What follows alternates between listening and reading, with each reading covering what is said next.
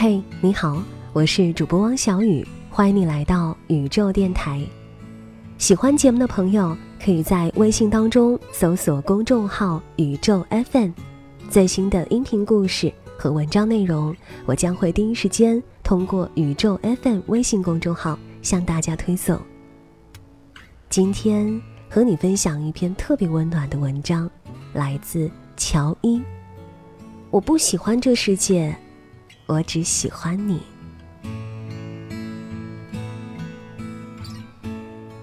去年 F 君去日本出差，我在网上看到一个帖子：姐妹们平时怎么发短信调戏男朋友？各种答案直接笑喷。正巧那天我换了新的手机号码，顺手给他发了一条匿名短信：“老板需要特殊服务吗？”他没有理会，我又发了一条过去。寂寞小野猫热情似火，送货上门，包君满意。过了好久，他打电话过来，第一句就是：“你在家很闲吗？”我特别震惊，你怎么知道是我？他说：“只有你才会这么无聊。”想了想，又说：“我后天回来。”我问：“这么快？不是要下周吗？”他说：“临时有变。”没过多久，他同事来家里吃饭，聊到这一次日本之行，同事说：“F 连庆功宴都没参加，正事儿干完，一秒钟没耽误的往机场赶，说家里没人，要回来照顾猫。”他四处看了看，好奇地问：“你们家猫呢？”我的脸噌的一下就红了。F 夹了一块红烧鱼放到我碗里，面不改色地说：“他胆子小。”怕生，我恨不得把脸埋进碗里。F 君在外人面前那是十分的严肃冷傲，人送外号 “Ice Man”，而我恰恰相反，资深神经病，特别爱演。他经常骂我不当演员可惜了。在外面吃饭的时候，我突然停下来对他说：“姐夫，我们这样做对得起我姐吗？”起初。他还会和服务员一起露出被雷劈的表情，久了就习惯了。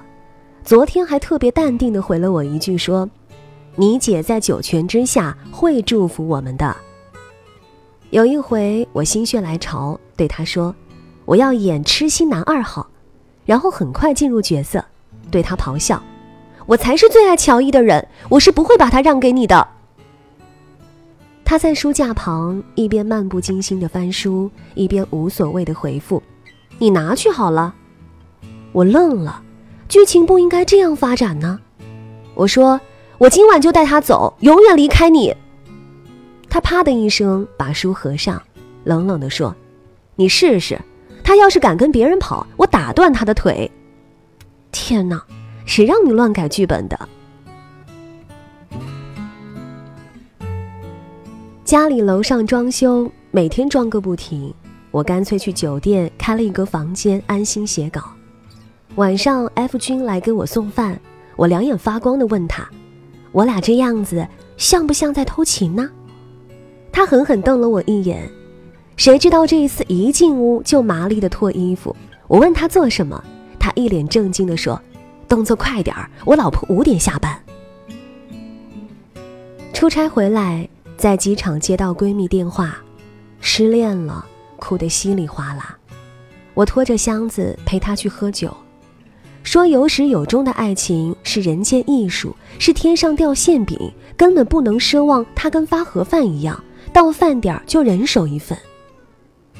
回到家，我特别伤感，抱着 F 君说：“我这人运气一向不好，我这辈子最幸运的事儿。”大概就是遇到你，所以我特别特别珍惜。长这么大，唯一坚持下来的事情，就是爱你。他说：“嗯，你这么想，我很感动。”顿了顿，又说：“但是你不要以为这样我就会原谅你凌晨三点才回家。”然后狠狠瞪我一眼，起身去厨房帮我泡蜂蜜水解酒。我话很多的。经常在他的耳边叽叽喳喳地说个不停。有一天，我突然问他：“你会不会觉得我很啰嗦呢？那个时候他在开车，眼睛看着前面的路，面无表情的回答：“是挺啰嗦的。”我有一点不高兴，原来他一直觉得我烦。他忽然就笑了，说：“反正得听你啰嗦一辈子，习惯就好了。”我和他是高中同学，他读书时和现在一样，嘴上不饶人，但心肠很好，一直很照顾我。后来发生了一些事情，我们当时都不太成熟，为一点小事儿就绝交了。他去英国读书，好多年我们都没有再联系。同学会上提到他，有人说无意中拨错号码，打他以前的手机号，他居然通了，才知道。这些年，F 一直留着原来的号码。在国外不是很方便吗？大家都很费解，最后统一得出结论：大神的行为模式不是我等凡人能会意的。没过多久，他生日，我鼓足勇气给他发了一条短信，抱着手机看了一晚，他没有回，直到第二天下午，他才发来回复。很疏离、很客套的两个字，谢谢。后来他回国，我带着一身孤勇来北京找他，我们和好，决定在一起。有一天，我在书柜里面找到他以前用的诺基亚，打开，通话记录和短信都删得干干净净，只有短信草稿箱还有东西。我点进去，里面存了几十条草稿。今天在 S 达碰到一个女生，很像你。PO 出了新专辑，听歌的时候感觉你就坐在我的旁边。长沙降温了，你记得加衣服。我原谅你了，给我打个电话好不好？最后一条是，我好想你。时间是他的生日。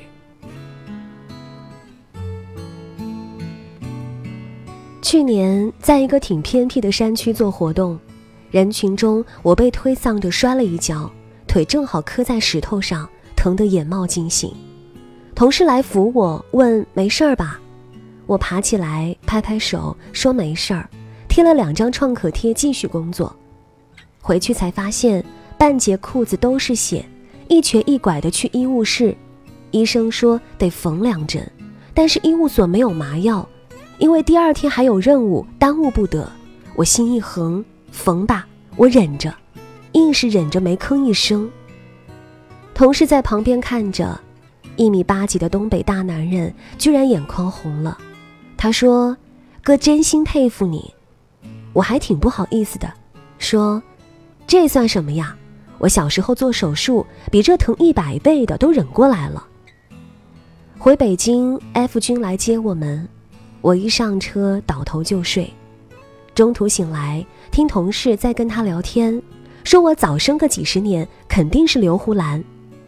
同事问他，他在家也这么要强吗？F 说，不，在家他很爱撒娇，经常看电影哭得眼泪鼻涕要我哄，像个小孩一样。同事很困惑，问为什么呢？他说。因为只有在我面前，他可以不用坚强。我默默听着，突然鼻子一酸。我以前在书里看到过一句话，印象很深，说在人的一生中，遇到爱、遇到性都不稀罕，稀罕的是遇到了解。我想，这就是了解吧。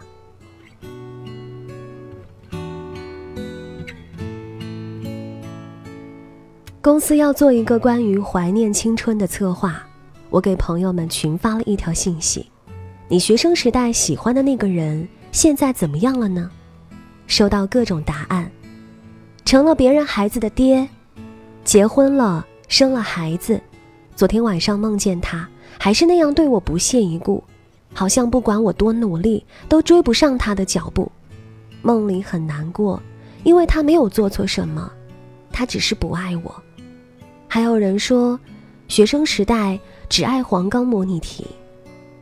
慢慢看下来，发现不小心也给 F 君发了，我倒也没抱多少希望。他基本不回这种群发短信，等了好一会儿，他果然没回。那阵子我们工作都很忙，我回家已经晚上十一点，他比我还晚。晚上睡得迷迷糊糊，感觉他蹑手蹑脚的上床，帮我掖好了被子。第二天醒来，他已经走了。我到公司才发现手机里面有一条未读信息，打开。看到了他的答案，他说：“成为我妻子，在我身边睡着了，时间是凌晨两点四十五分。”跟 F 君刚谈恋爱那会儿，我对这段感情没有把握，他又是很固执的人，每次吵架都是我主动认错和好。有一回我们吵架，他晾了我一个星期。我厚着脸皮陪笑脸，可他就是不理我。那天正好车里在放张悬的《宝贝》，里面有句歌词：“我的小鬼小鬼，逗逗你的眉眼，让你喜欢这世界。”我说：“你看这歌词写的不就是你吗？跟个小孩似的，好像世界都是你的。”我自说自话了半天，声音越来越小，越来越哽咽。心里委屈的要死，心想，不理就不理吧，大不了分手。一路无话，车在我公司楼前停下，我正准备开门，身后的他突然拉住我，低头闷闷地说：“可是，我不喜欢这个世界，我只喜欢你。”那一刻，我的眼泪唰的一下就流下来。我的外婆年纪大了，脑子有些糊涂，全家只有 F 君能跟她沟通好，我们都觉得特别神奇。有一年过年回老家，我帮妈妈做饭，F 君在院子里面陪外婆聊天，我听到他在教外婆说英语，I love you 就是我爱你的意思。外婆说：“你慢点说，矮什么？”F 很耐心地说。矮那乌有，外婆信心满满的点头，记住了。晚上吃饭，我故意问外婆：“外婆，听说你会说英语了？”外婆很高兴，小 F 教我的。F 歪着头问他：“我爱你怎么说呢？”矮，矮。他想了好久，终于想起来了：“矮隔壁有。”一桌子人都被逗笑了。夜里，我出来倒水，看到外婆屋里的灯还亮着，以为她又忘了关灯。走到她门前，看到她一个人坐在椅子上，捧着外公的遗像，小声说：“老头子，爱隔壁有。”那晚睡觉，F 抱着我说：“外婆很孤独，我们要多回来陪陪她。”我突然很想哭。不熟悉 F 君的人都觉得他很冷漠。寡言少语，像一块石头。只有我知道不是的，他很温柔，是我见过最温柔的男人。他的工作需要长期出差，又不放心我一个人在家里。临走前，我帮他收拾行李，他突然很孩子气地说：“你跟我一起走吧。”我说：“不要。”因为是早上的飞机，第二天我醒来，他已经走了。我迷迷糊糊的起来喝水，看到他在冰箱上贴了一张纸条，走近一看，上面写着：“不要给陌生人开门。”我一口水喷出来，天雷滚滚的给他打电话，问：“你把我当三岁小孩了吗？”他说：“你是三岁小孩就好了，我去哪儿都把你带在身边。”我很喜欢收集明信片。所以他每去一个国家，都给我寄一张明信片回来。不久，我就收到了好几张，但收信人分别是王建国、李胜利、王自强。我又天雷地滚的给他打电话，他理直气壮地说：“为了让邮递员知道家里有男人。”然后过几天，我在淘宝上买东西，快递打给我电话，开口就喊“申大勇”，果然。这家伙把我收件人的姓名也改了。